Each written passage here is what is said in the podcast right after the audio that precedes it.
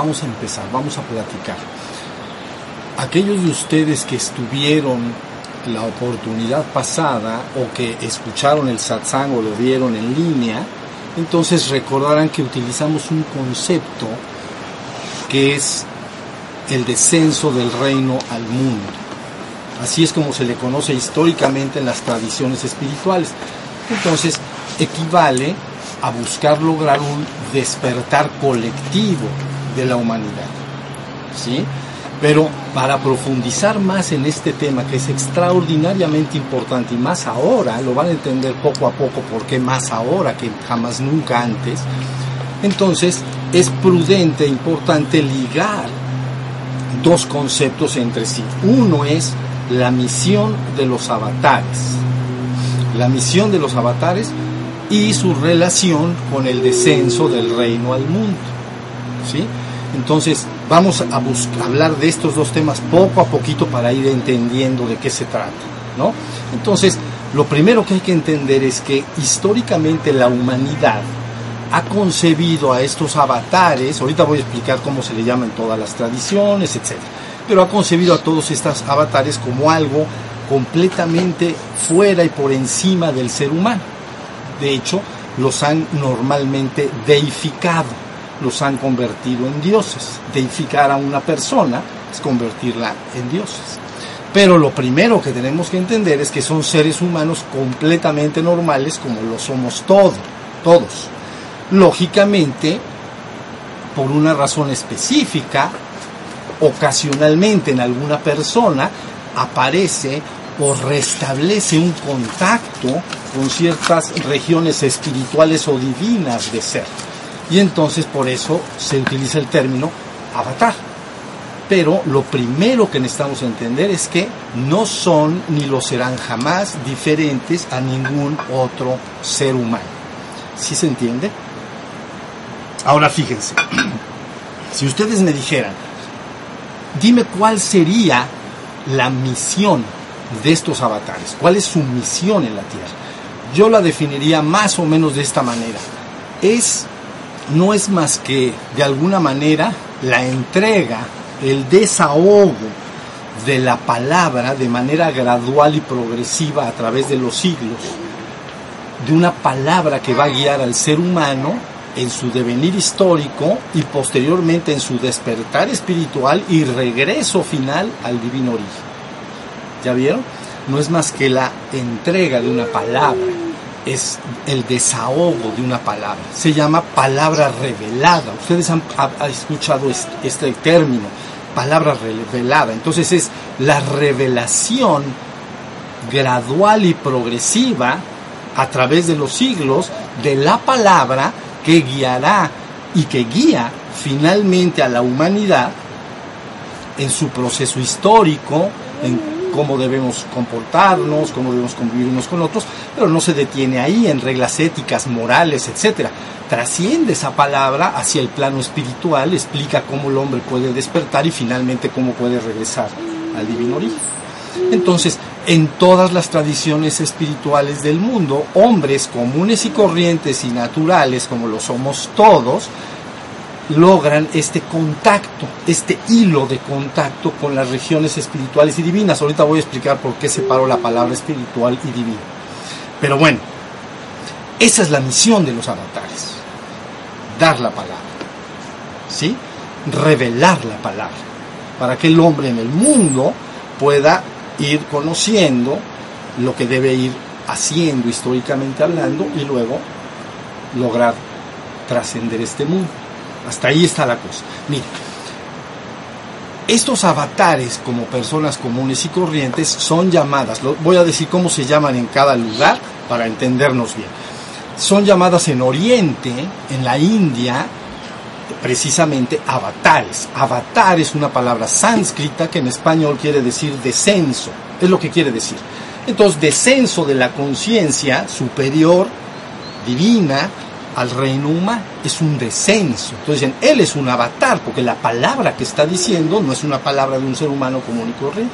Por eso les llaman avatares. Descenso, ¿ya vieron? Así se le llamaría.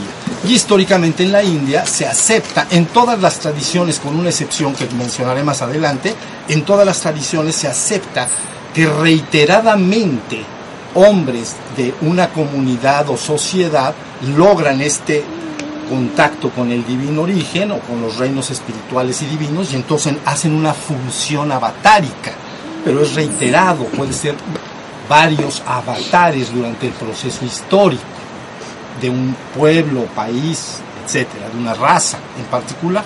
Entonces, en el hinduismo se habla de avatares que están presentes históricamente hablando. Cada uno llega, deja la palabra, todo se acumula, ¿no? En el, en el es ruti, ¿no?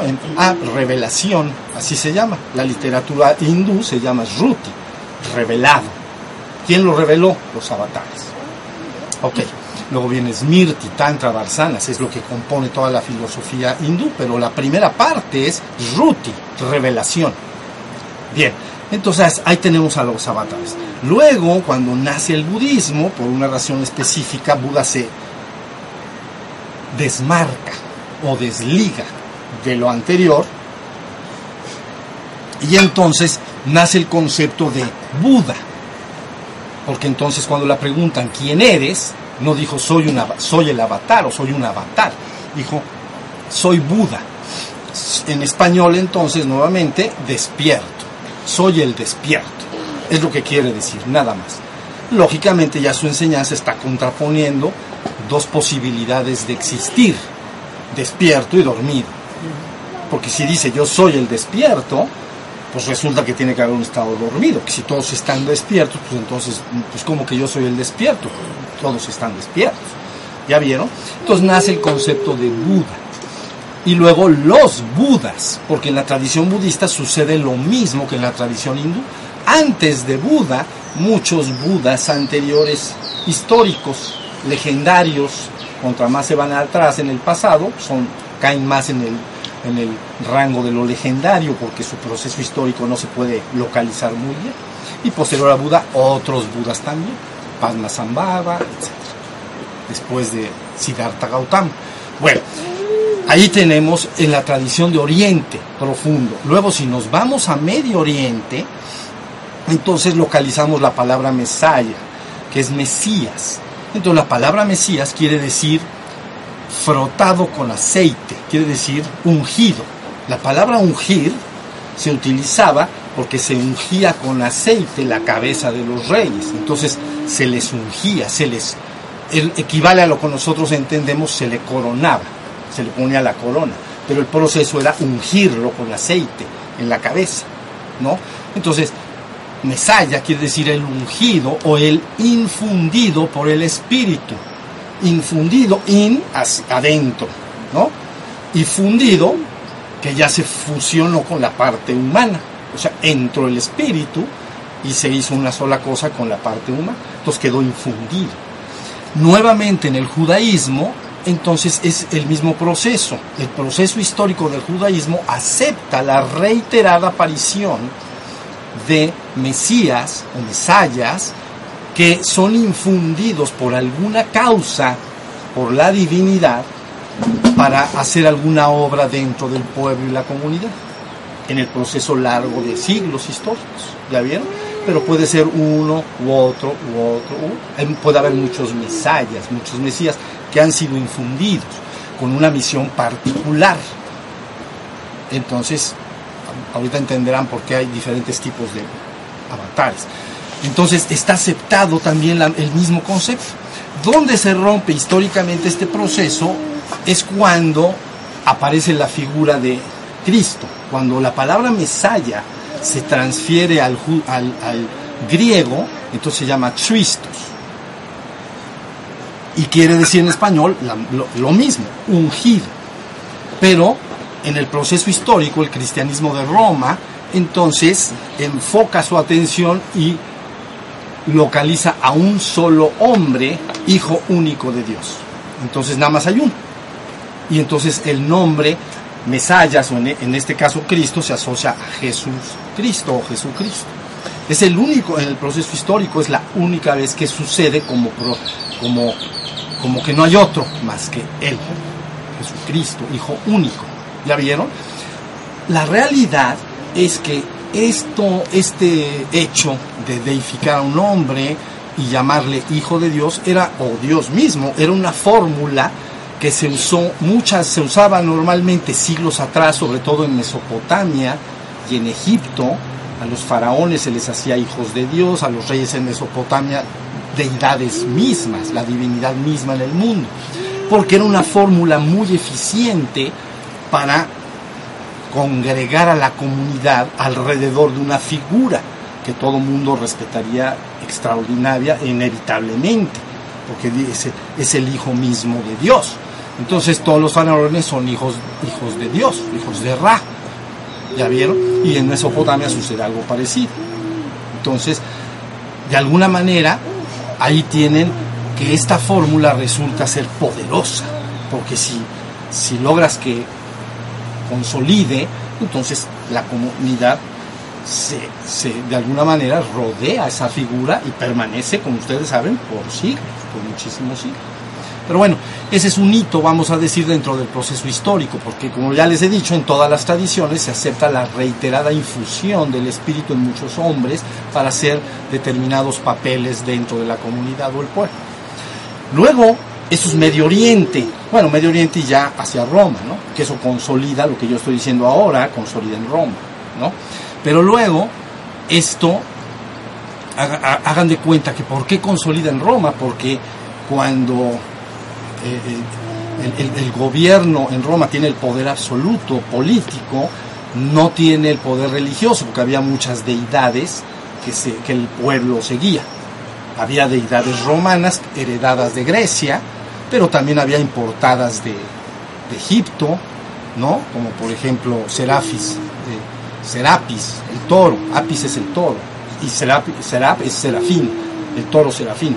Entonces, era una, es una deidad egipcia, vamos a decir, tiene sus templos de Serapis. Y entonces, de alguna manera, buscan, Constantino, hasta donde entiendo, dice, mejor vamos a, necesitamos un, para consolidar el poder político y consolidar el poder religioso, necesitamos un uno. Y entonces finalmente triunfa el, el, el cátolos, catolicismo quiere decir universal, entonces es uno. Y entonces dime en qué debo creer, entonces nace el credo y ahí está explicado el concepto de hijo único. ¿vale? Pero bueno, eso es lo que pasó históricamente hablando, vamos a decir. Ahora, si nos vamos a Occidente, por ejemplo, aquí en, en América, entonces nace la figura del Quetzalcoatl. Y es nuevamente es lo mismo. ¿Por qué? Porque se hace, se asemeja al ser humano como un hombre material y se le da un nombre como Coatl, ¿no? Entonces, serpiente en el sentido de un animal terrestre, vamos a decir. ¿Sí estamos? Pero entonces, luego, si está infundido por el quetzal, ya vieron, se llama entonces Quetzalcoatl. Entonces, un hombre que ha logrado fusionar dentro de sí la parte material, que sería Coatl como un animal terrestre, y un ave aérea, que sería la parte espiritual. Entonces, si fusionas esos dos, nace la figura del Quetzalcoatl. ¿Sí se entiende? Entonces, pero también es lo mismo en la, en la tradición aquí de, de, de, América, ¿no? de, digamos, de la toltequidad, se, se, afirma la reiterada aparición de estos llamados voceros o pasos de Quetzalcoatl. ¿No? No es uno que fue y no hubo antes o después, sino es reiterado el proceso. Por eso se le llama revelación gradual y progresivo. ¿Sí? Ahorita van a ver por qué esto es muy importante. Entonces, luego vamos a decir que ya fuera un poco del proceso histórico, también se habla de avatares de diferente tipo. Entonces, una forma de, nombrarlos un tanto extraña por su importancia y su dignidad y el proceso y misión que van a llevar a la tierra, entonces se les distingue en diferentes nombres. Entonces, pero es un nombre arbitrario, entiendo. Pero se mencionan como, por ejemplo, avatares humanos, avatares planetarios, avatares solares, avatares galácticos, avatares cósmicos. Entonces, un avatar, un avatar humano sería como un hombre de extraordinaria talla, como un místico santo, eh, humano, que hace un gran papel en la comunidad, pero como un místico santo, vamos a decir. Pero está ubicado en ese si en este sentido este en esta terminología nada más. Si dijeras un, avatar galáctico o cósmico sería tan un evento tan fortuito, tan extraño que apareciera en una humanidad como la nuestra, parecido a lo que sería que el, a ver, ya, que el secretario de Educación Pública de un país fuera a una escuela primaria de un pueblo rural. Es un evento que puede pasar, pero no está tan fácil, ¿entiendes? Tiene actividades que hacer, ¿sí se entiende? Entonces es un evento muy fortuito. Se hace cuando se requiere una, un esfuerzo importante. ¿Sí? ¿Hasta ahí está? Bueno, entonces ahora, aquí lo más importante es que todos ustedes entiendan que cuando uno estudia a todos estos personajes y reúne toda la información, la palabra dada es extraordinariamente coherente. Todos esencialmente dicen lo mismo dependiendo de su país, siglo en que nacieron, etcétera, pero terminan diciendo básicamente lo mismo. Entonces es una palabra mucho, muy coherente. ¿Sí se entiende? Entonces ahí tienen lo que es, digamos, está en marcha. Ahora, vamos a hablar de, por ejemplo, de nuestro trabajo aquí. Entonces, nuestro trabajo aquí lo que está haciendo es propulsar hacer un gran esfuerzo lo más decididamente posible para llevar a los más posibles de la familia humana, familia humana, hacia el despertar espiritual. ¿Ok? Entonces, ese es el trabajo que estamos haciendo aquí y que finalmente se pondrá en marcha y continuará después difundiéndose por todos lados. Déjenme explicar a qué me refiero con esto. Fíjense, es un esfuerzo que se hace en el punto medio para conducir a los más posibles hacia el despertar espiritual. Entonces, para dar una imagen, entonces imaginen ustedes una V, una V labiodental, labio dental, entonces V baja, ¿no? Entonces, no labial, ahorita van a ver, labial, no, labial termina en el mismo lugar, pero ahorita se lo voy a explicar, pero es una imagen nada más, una V labiodental. Entonces, la humanidad en su proceso de manifestación y reabsorción, la experiencia que está teniendo el ser humano, es un proceso de manifestarse y reabsorberse nuevamente, llevando consigo el fruto de la experiencia, el fruto que ha vivido en esa existencia dada. Entonces lo he explicado en las cosmogonías de todos los pueblos, ¿no? Todas uniformemente guiados por esta palabra revelada, tienen la certeza de que hay un tiempo en que se manifiesta el cosmos o se manifiesta una realidad dada, ¿no? También se manifiesta tu propia vida como individuo, ¿no? Se manifiesta, permanece un tiempo y luego es reabsorbido. ¿Ya vieron? Entonces se manifiesta y se reabsorbe. Entonces, consideren que el ser humano se encuentra ahora en el puntito de hasta abajo de la V. Entonces, ahora lo que requiere es, de alguna manera, subir. Entonces, el trabajo que estamos haciendo acá es buscar que eso suceda. Aquí parece un trabajo modesto, bueno, lo es, somos 10, 20 personas, 30 personas, bueno, es un trabajo modesto, pero trasciende mucho lo que, lo que ustedes están viendo ahorita y lo va a trascender después mucho más de lo que se imagina. Pero, de alguna forma, la idea es que esto llegue a la familia humana y empujar a los más posibles. Por eso se asoció el nombre, el nombre del que está hablando, se asoció a las siguientes palabras, heredero, síntesis y sucesor de todos los patriarcas y avatares iluminados del pasado. Heredero, sucesor y síntesis de todos los patriarcas e y, y avatares iluminados del pasado. Porque quiere decir, fíjense, heredero. El trabajo que se hizo acá fue precisamente tomar el conocimiento de todo el mundo, de todas estas palabras reveladas, de todos estos grandes maestros, místicos, santos de talla extraordinaria, se tomó, entren en línea y se van a dar cuenta que se hizo ese trabajo. No lo estoy nada más diciendo en este momento, se hizo. Entonces se toma la información de toda esa palabra. Entonces heredas. Pero una vez que la tienes, debes sintetizarla. O sea, debes cuajarla. Y entonces unirla en un solo conocimiento único. Y entonces, en cierta manera, la desligas de su origen. Aunque viene de su origen, puede venir de la India, puede venir del budismo, puede venir del taoísmo, puede venir del cristianismo, de la toltequidad o de donde venga, pero finalmente la tienes que sintetizar, la destilas. ¿Ya vieron? Saca su perfume, saca su esencia misma.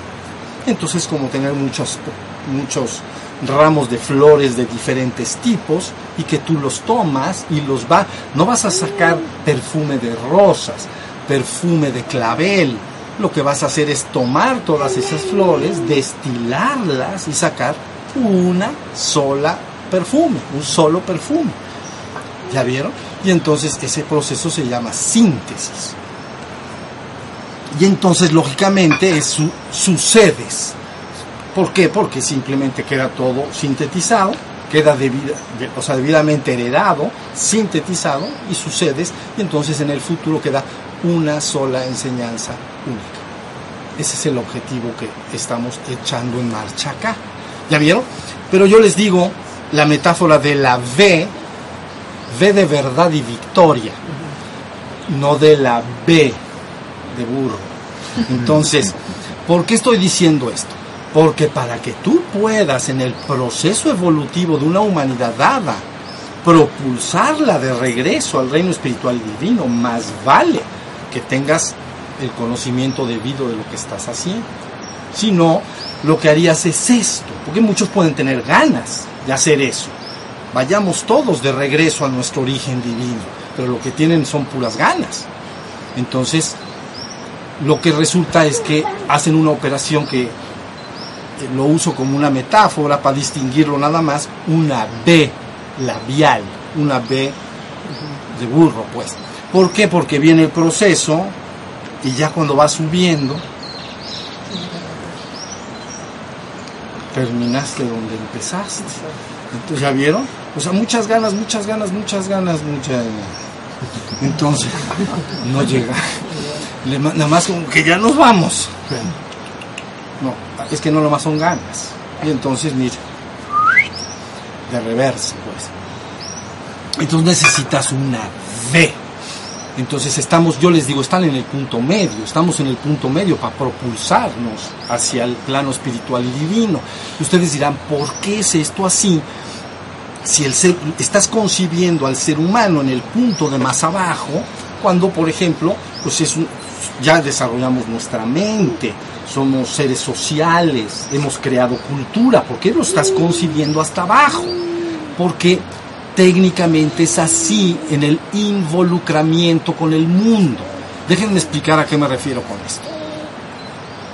Miren, voy a tener que echar mano de una mitología, ¿ok? Entonces la mitología judía, judío-cristiana, ¿no? Entonces el ser humano está en un estado de gracia original. Se asemeja a un hombre, aún no ha desarrollado su mente entonces es, inocente, es un ser inocente en el jardín del Edén, pues. Entonces es un, estado agraciado, ¿no? Inocente. Todos los animales, todos los, el reino animal son inocentes. Entonces, de alguna manera, solo responden a sus instintos naturales. Pero resulta que es, el concepto es que el concepto de esta mitología dice, no, es que hay un árbol del conocimiento, se come el árbol del conocimiento. ¿Ya vieron? Entonces quiere decir que el hombre va a empezar a desarrollar su mente. Por eso es el árbol del conocimiento. Pero para que el ser humano, nosotros todos, toda la familia humana, desarrolle su mente, entonces empieza a enfocarse más y más y más y más en lo material. ¿Entienden? Déjenme dar un ejemplo. Imagina que tú, que, que tú estás ahí sentado y cae agua sobre ti porque llueve. Entonces, pues lo único que vas a saber, ya cayó agua. Entonces, si no quieres, pues te metes debajo aquí de esta palapa para que no, no mojarte. ¿Ya vieron? No te has hecho ninguna pregunta. Pero si vas a desarrollar tu mente, tienes que preguntarte por qué llueve. ¿Por qué llueve? Y entonces vas a tener que investigar. Ve cómo ya se va a empezar a desarrollar tu mente, el árbol del conocimiento. Comes del árbol del conocimiento, te involucra más con el mundo. Tienes que saber que si en este caso el, el, mar se evapora, ¿no? Y se levanta entonces el vapor de agua, los minerales y la sal no, porque si no llovería salado. Entonces, ¿por qué no llueve salado? Si viene del mar, o sea, es que pesa mucho. Entonces no se puede levantar, se levanta el agua. Y entonces viene después, no, está facilito, ya se hizo nube, ¿no? Y el viento la trae a nosotros, cae en la agüita, fíjense bien, y entonces y luego el río que tenemos aquí atrás se lo lleva para Veracruz y se regresa al mar. Y entonces hay un ciclo. Bueno, este pequeño ciclo es una cantidad de observación y desarrollo de la mente, de cómo suceden las cosas, que es extraordinario. Entonces el ser humano ha desarrollado ya enormemente su mente. Por eso yo les he dicho en la metáfora del ser humano de tres pisos y penthouse, yo les he dicho, ya puede y está listo el ser humano para pasar del piso 1 físico y del piso 2 a la mente al piso 3, que es el ser o espíritu, o el despertar de la conciencia. Es lo mismo, un ser humano consciente, con la conciencia despierta. Eso sería espiritualmente despierto, con la conciencia despierta todo el tiempo. ¿Ya vieron? Ya está listo. Pero yo les estoy diciendo, está en el punto inferior y ya entienden por qué. Porque de alguna manera el hombre, para tener el conocimiento de que actualmente dispone, ha tenido que observar y, desarrollar su mente para entender todos los procesos biológicos, químicos, estelares. Sí se entiende qué, qué cantidad de desarrollo para lograr entonces desarrollar por eso yo estoy diciendo está en el punto inferior, no que sea inferior en el sentido estricto a los reinos anteriores, animal, vegetal o, mineral. Pero sí porque para desarrollar la mente hay un involucramiento decidido con el mundo. Entonces estás más materializado, si quieres, como humanidad estamos muy enfocados. ¿Ya vieron? Que eso tiene un costo por ejemplo, cuando más se desarrolló la ciencia, en el caso de nuestro pequeño drama, digamos, humano de hace muy poquito para acá, entonces en, hace 500 años, ¿no? La filosofía, yo creo que con Descartes y a lo mejor Newton en la física, empieza todo un trabajo para, para desarrollar la ciencia que actualmente tenemos y la tecnología. ¿Ya vieron? Pero te va involucrando con el mundo más y más y más. Por eso se dice una sociedad materialista ha olvidado el contacto con el divino origen o con la parte espiritual. ¿Ya vieron? Ya se desconectó de todo. ¿Por qué? Porque tiene un costo. A la hora de desarrollar la mente, te, empiezas a experimentar más separado de todo. Te concibes como un ego, un yo bien separado. ¿Ya vieron? Me separo de la naturaleza, me separo de, de lo intangible porque estoy nada más trabajando en la mente. Si me estoy explicando en esto. Entonces, por eso estoy yo diciendo que estamos en el punto de abajo. Entonces, el trabajo acá se hace una sola vez y en, en ese momento y llevar a los más posibles de la familia humana, como estoy diciendo, hacia su despertar. Pero para eso necesitas haber sintetizado la enseñanza, porque si no parecería que hay muchas enseñanzas espirituales cuando en su esencia no las hay, eso ya está demostrado en el trabajo. Todas las tradiciones espirituales, las importantes del mundo, en su esencia dicen lo mismo, pero tienes que demostrarlo. Entonces ya queda demostrado, Ah, bueno, entonces ya tienes una enseñanza única. Y esa enseñanza sí puede propulsar a la humanidad hacia adelante. Entonces yo preveo, la gente lo irá decidiendo poco a poco, el futuro será una sociedad mucho menos religiosa, pero mucho más espiritual. mucho menos religiosa, pero mucho más espiritual. No basará su... no, le satisfacerá eh, simplemente sistemas de creencias eh, en relación a lo espiritual, va a querer vivirlo personalmente. Y entonces ese es el símbolo de que la persona ya quiere lograr su despertar espiritual. Si estamos. Entonces, esa es la historia de los avatares. Esa es la historia de. Es nuestra historia. Es, insisto, un avatar no es más que un hermano tuyo, idéntico en todo el sentido de la palabra. Lo que pasa es que lo que dice es tan distante de la experiencia humana normal que terminan con los siglos deificando. ¿Ya vieron?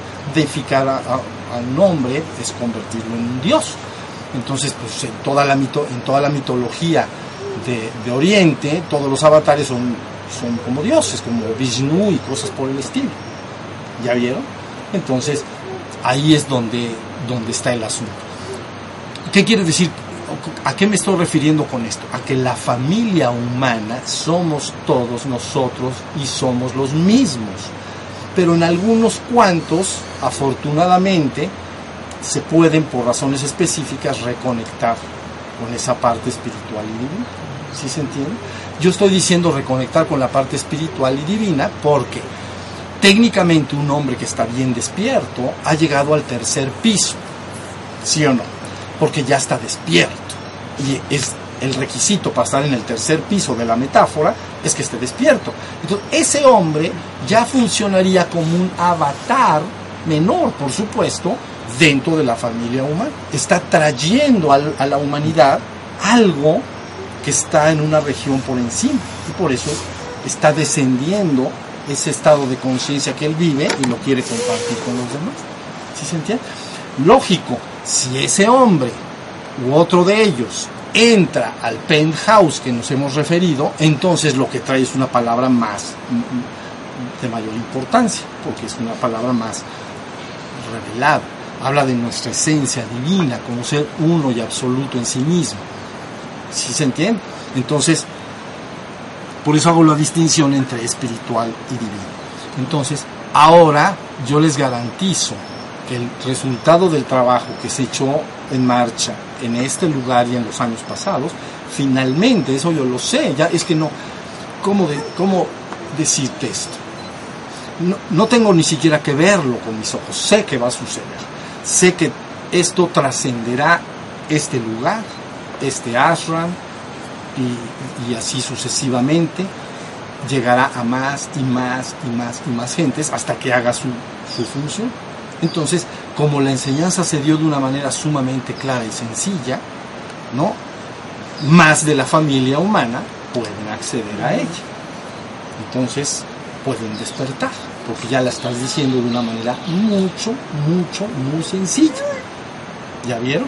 Y luego, ya finalmente, y descansamos, si tú todavía agarras esa palabra sintetizada, debes meterlo, como ya lo he dicho antes, en la educación pública de los colegios del mundo. Entonces, todos los niños, nuestros hijos, conforme fueran creciendo, estarían expuestos al despertar de la conciencia, ¿no? Que es igual al despertar espiritual. Entonces tendrías al final un ser espiritualmente despierto a los 22, 24 años. Si desde chiquito lo puedes introducir bien. Lógico, ayudaría, ayuda extraordinariamente que los papás también estén enterados. Nosotros hemos hecho experimentos en relación a esto. Se ha tomado grupos pequeños de niños de 12, 11, 12, 13, 14 años y se les, ha dado, se les ha dado la enseñanza durante un periodo de 5, 8, 10 años. Y entonces, pero el problema que hay ahí es que todos los adultos, incluyendo los padres, no, no están metidos en ello. Entonces es, es complejo. ¿Ya vieron? Es una mezcla que los adultos estén enterados y estén en el proceso de despertar y entonces los hijos recibirían esa información de una manera familiar y aparte académica, vamos a decir, en los colegios. ¿Sí estamos? Entonces, bueno, esa es la historia. Y ahora ya entienden cuál es la misión de los avatares y su relación con el descenso del reino al mundo. Con esto, ahora sí termino, la palabra descenso del reino al mundo es un, se dio inicialmente en el cristianismo, ¿no? Con Cristo y sus discípulos cuando dice debe venir el reino al mundo y luego el fin. Primero tiene que venir el reino al mundo y luego el fin. Pero no es un fin malo, es un fin glorioso. Quiere decir que desciende el estado que llamo despierto a la humanidad y al despertar, entonces eso se llamaría fin del juego. Es una obra consumada. ¿Ya vieron? El, ejercicio era llevar a la comunidad hacia el reino espiritual y divino, es decir, hacia el, del piso 1 y 2 al piso 3 y al penthouse. Pero si llevas de uno en uno, pues te tardas miles y miles y miles de años. Estás llevando de uno en uno, te vas a cansar. Entonces, pero ¿qué tal si inviertes el proceso tal y como comentamos Rolando la vez pasada? Traemos el reino al mundo. Es decir, traes a la sociedad humana sin que el ser humano tenga que dejar nada, le traes la enseñanza del despertar. Entonces sigue haciendo su profesión, su actividad, sus hobbies, sus gustos, sus responsabilidades humanas, pero le pones un más decidido. O sea, haz todo lo que, las, lo que haces como un ser social en el mundo, pero súmale un más, despierta. Entonces se añade al programa humano, ¿sí se entendió? Y una vez que se añade, si se añade bien, se, se introduce. Y entonces ha descendido el reino al mundo. Entonces, dicen, ¿y cuándo va a descender al mundo? No, pues es que nadie lo sabe. No, efectivamente, hasta que la humanidad acepte decididamente y abra su corazón y, y, su anhelo por lo espiritual, es cuando eso se manifestará en toda la humanidad. Por eso a veces se habla, ¿cuándo? No, pues es que no es un decreto, no es, no es va a suceder tal día.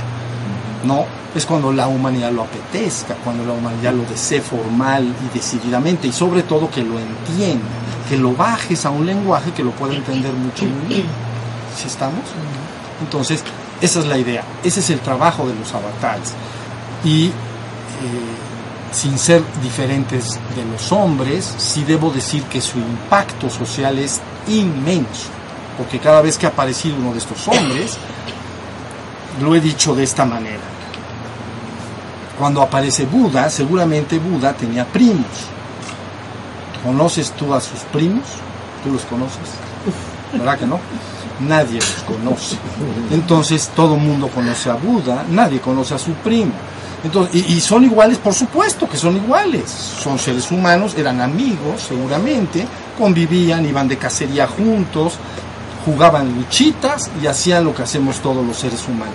Pero el impacto social de un hombre así es inmenso, porque ya pasaron 2500 años y difícilmente, el, no sé, los de todos, pero un 70% de la humanidad le dices Buda y por lo menos dice, pues como que es un señor que tiene unos chinitos así y se sienta a meditar. Ya vieron, después de 2500 años, al primo, cuando se fue de este mundo, desapareció. Desapareció. ¿Sabes? Cuando alguien muere en esta realidad llamada ilusoria, de manera personal, has desaparecido. Solo permaneces en la memoria de los que permanecen vivos. Pero ¿qué pasa si el que te mantiene en su memoria pierde su memoria? ¿Ya vieron? Pues bueno, la memoria del primo seguramente la tenía el hijo y a lo mejor el hijo del hijo. Tardó ya el hijo del hijo del hijo, ya no, pues, tú tuviste un tata por ahí atrás, ¿no? Un tatarabuelo. Sí, pero pues de plano ni fotos había. Entonces, quién sabe cómo era el tata. Creo que ahí luego escriben los nombres, pues aquí dicen que se llamaba tal cosa. ¿Ya vieron? Ya no está. Y en cambio el otro permanece. Por eso estos personajes, siendo hombres naturales, normales, y que desean todo, todo menos ser deificados, todo menos ser deificados, entonces resulta que pasan milenios y siguen influenciando a las sociedades. ¿Sí se entiende? Entonces ahí tienen el, poder de esto. ¿Qué va a pasar, vidas mías, cuando no sea uno cada siglo algunos cuantos poco a poco salpicados, sino que empiecen, los empieces a hacer, a cultivar, ¿cómo se dice? En invernadero. O sea, los siembras y los niños se despiertan. ¿Se dan cuenta lo que quiero decir? Poquitos de estos hombres, el impacto que han tenido en el devenir histórico. Ahora imagínense que te empiecen, que puedas construir este despertar de una manera clara y sencilla, científicamente monitoreada, es decir, no basada en creencias, sino algo que pueda ser corroborado por todos. ¿no? Esa es la diferencia entre ciencia y fe. Fe yo te digo algo y o crees o no crees, pero no lo puedes corroborar. La ciencia tiene una metodología diferente. La ciencia es la acumulación de conocimiento verificable por terceros. Quiere decir que lo que yo diga, científicamente hablando, cualquier científico, se lo tengo que decir a, muchos y entonces ellos lo tienen que verificar. Si lo verifican terceros, se llama verdad científica. ¿Ya vieron? No lo tengo que creer.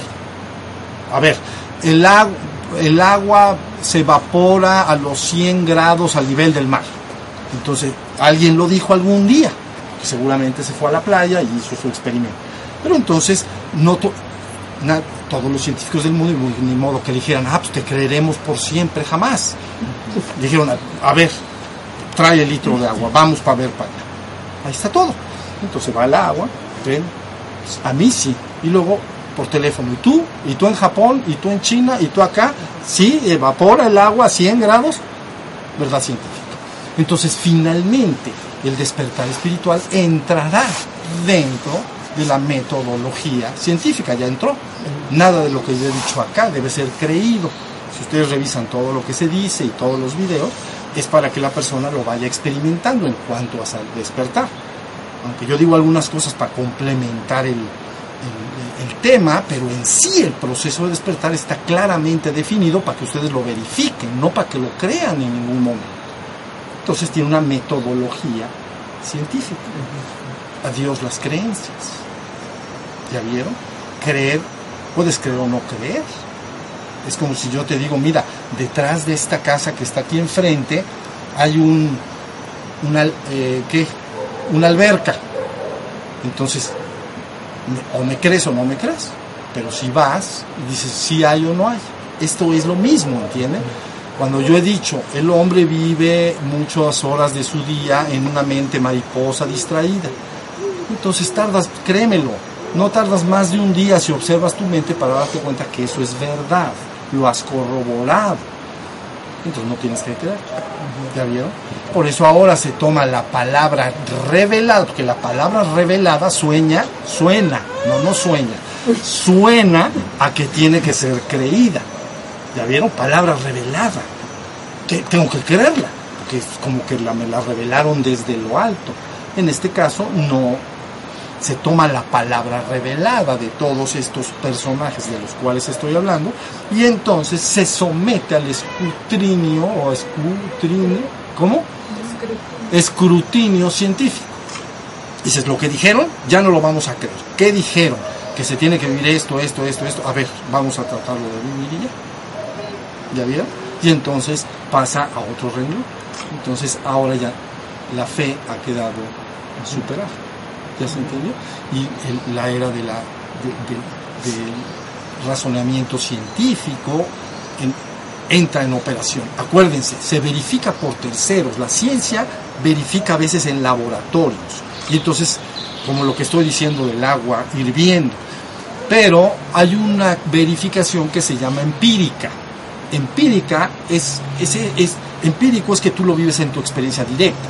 Si yo te digo, es que si te quemas con fuego, entonces te vas a, se te va a quemar, se te va a enllagar o se te va a destruir la piel. Entonces, tienes que hacer una experiencia empírica, quiere decir que tienes que hacer, vivir, hacerlo. No en un laboratorio, en tu experiencia directa. Y también puede serlo en tu mente, adentro de ti. Si yo digo hay mente mariposa, Entonces observas y dices, sí, mucha parte del día la paso distraído. Eso se llama experiencia empírica. Tu experiencia directa de vida es metodología científica. No, no lo tienes que ir a hacer en un laboratorio. ¿Entiendes? Ni, lo ni te tienen que enchufar ventosas en la cabeza para ver si estás despierto o dormido espiritualmente hablando. Tú lo sabes en el momento que lo realizas. Entonces en tu experiencia ya no hay duda. Ya, ¿sí se entiende? Entonces, bueno, esa es la idea, ese es nuestro trabajo aquí para que estén un poco más enterados y ahora el futuro está en el aire. ¿Ok? La moneda está en el aire. Bueno, yo creo que con eso. Entonces vamos a descansar un ratito. ¿Estamos? Bueno, levanten